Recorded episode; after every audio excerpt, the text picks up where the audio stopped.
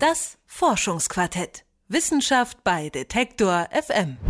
Easy. So heißt das Computerprogramm, das im Bundesamt für Migration und Flüchtlinge genutzt wird, um Geflüchtete auf die Bundesländer zu verteilen. Aber das ist eigentlich alles andere als leicht. Nach dem Königsteiner Schlüssel lässt sich zwar berechnen, wie viele Flüchtlinge prozentual jedes Bundesland aufnehmen muss, aber um zu bestimmen, wer wohin soll, zählen ja noch sehr viele andere Faktoren, wie die Herkunft der Flüchtlinge zum Beispiel oder die Zahl der freien Plätze in Unterkünften.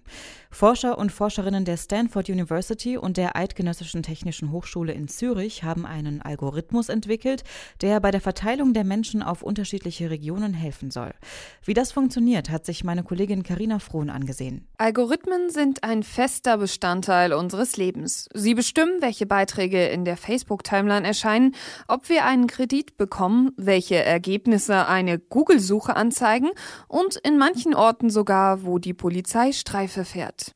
Auch bei der Verteilung von Flüchtlingen in die verschiedenen Bundesländer könnte könnte eine künstliche Intelligenz bald den Hut aufhaben. Es ist leider so, gerade in den letzten paar Jahren, dass natürlich sowohl die europäischen Regierungen, aber auch die amerikanischen Organisationen, die sich um das Resettlement von Flüchtlingen kümmern, die waren natürlich sowieso völlig ausgelastet mit den angestiegenen Zahlen. Und wir als Forscherinnen und Forscher haben natürlich Zeit und Muße aber auch die Ausbildung. Erklärt Dominik Hangartner. Er ist Professor für Public Policy an der Eidgenössischen Technischen Hochschule Zürich.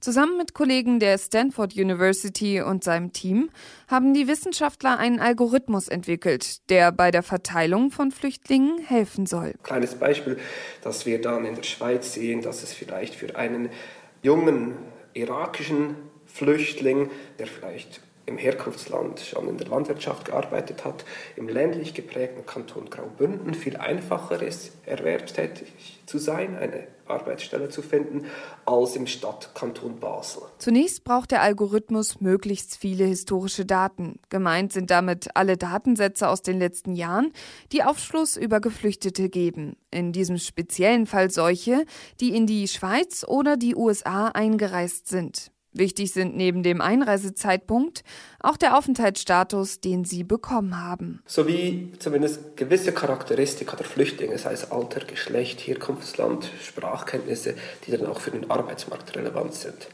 Und zuletzt müssen wir wissen, ob die Asylsuchende Flüchtlinge nach einer gewissen Zeit, also ein, zwei, drei, vier, fünf Jahren beispielsweise, einer Erwerbstätigkeit nachgegangen sind. Denn das ist der Kerngedanke hinter dem ganzen Projekt. Arbeit hilft Geflüchteten bei der Integration. Der Algorithmus soll die Erfolgschancen, einen Platz auf dem Arbeitsmarkt zu finden, erhöhen. Dazu wurde er mit allen Aufzeichnungen gefüttert. Genutzt haben die Wissenschaftler Daten von über 33.000 Flüchtlingen. Insgesamt können Hangartner und seine Kollegen damit die Erfolgschancen eines Geflüchteten, einen Job zu finden, um 43 Prozent erhöhen. Und was jetzt unser Algorithmus macht, ist, dass er genau da ansetzt und ausrechnet, okay, wenn man die Personen arbeitsmarktoptimiert zuteilen würde, also in denjenigen Kanton schicken würde, wo sie eben am ehesten eine Arbeitsstelle finden, basierend auf unserem Prognosemodell, dann würde sich im Durchschnitt diese Erwerbstätigkeit um diese 73 Prozent erhöhen. Die 73 Prozent gelten für die Schweiz und zeigen zeigen eine Prognose an. Denn die Wissenschaftler wollten auch wissen, welche Voraussagen sie mit Hilfe des Algorithmus machen können. Dazu haben Hangartner und seine Kollegen sich in einem nächsten Schritt angeschaut, wie viele Geflüchtete, die 2013 in die Schweiz gekommen sind, tatsächlich innerhalb von drei Jahren erwerbstätig geworden sind. Das deutet schon an, wie vielfältig der Algorithmus einsetzbar ist. Dabei spielt das Land erstmal eine untergeordnete Rolle. Immerhin holt die USA Geflüchtete aus Lagern in Jordanien, dem Libanon und anderen Ländern ab, wohingegen die meisten in die Schweiz ungeplant von selbst einreisen. Sowohl bezüglich der Arbeitsmarktsituation, aber auch der Flüchtlingspopulation und dem Asylsystem sind natürlich Deutschland und die Schweiz sehr vergleichbar.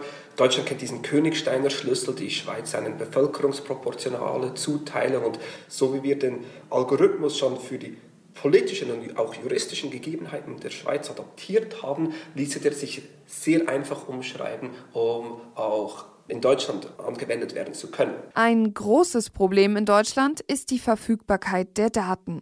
Denn der deutsche Datenschutz macht es den Forschern schwer, an Aufzeichnungen und Informationen über die Geflüchteten zu gelangen.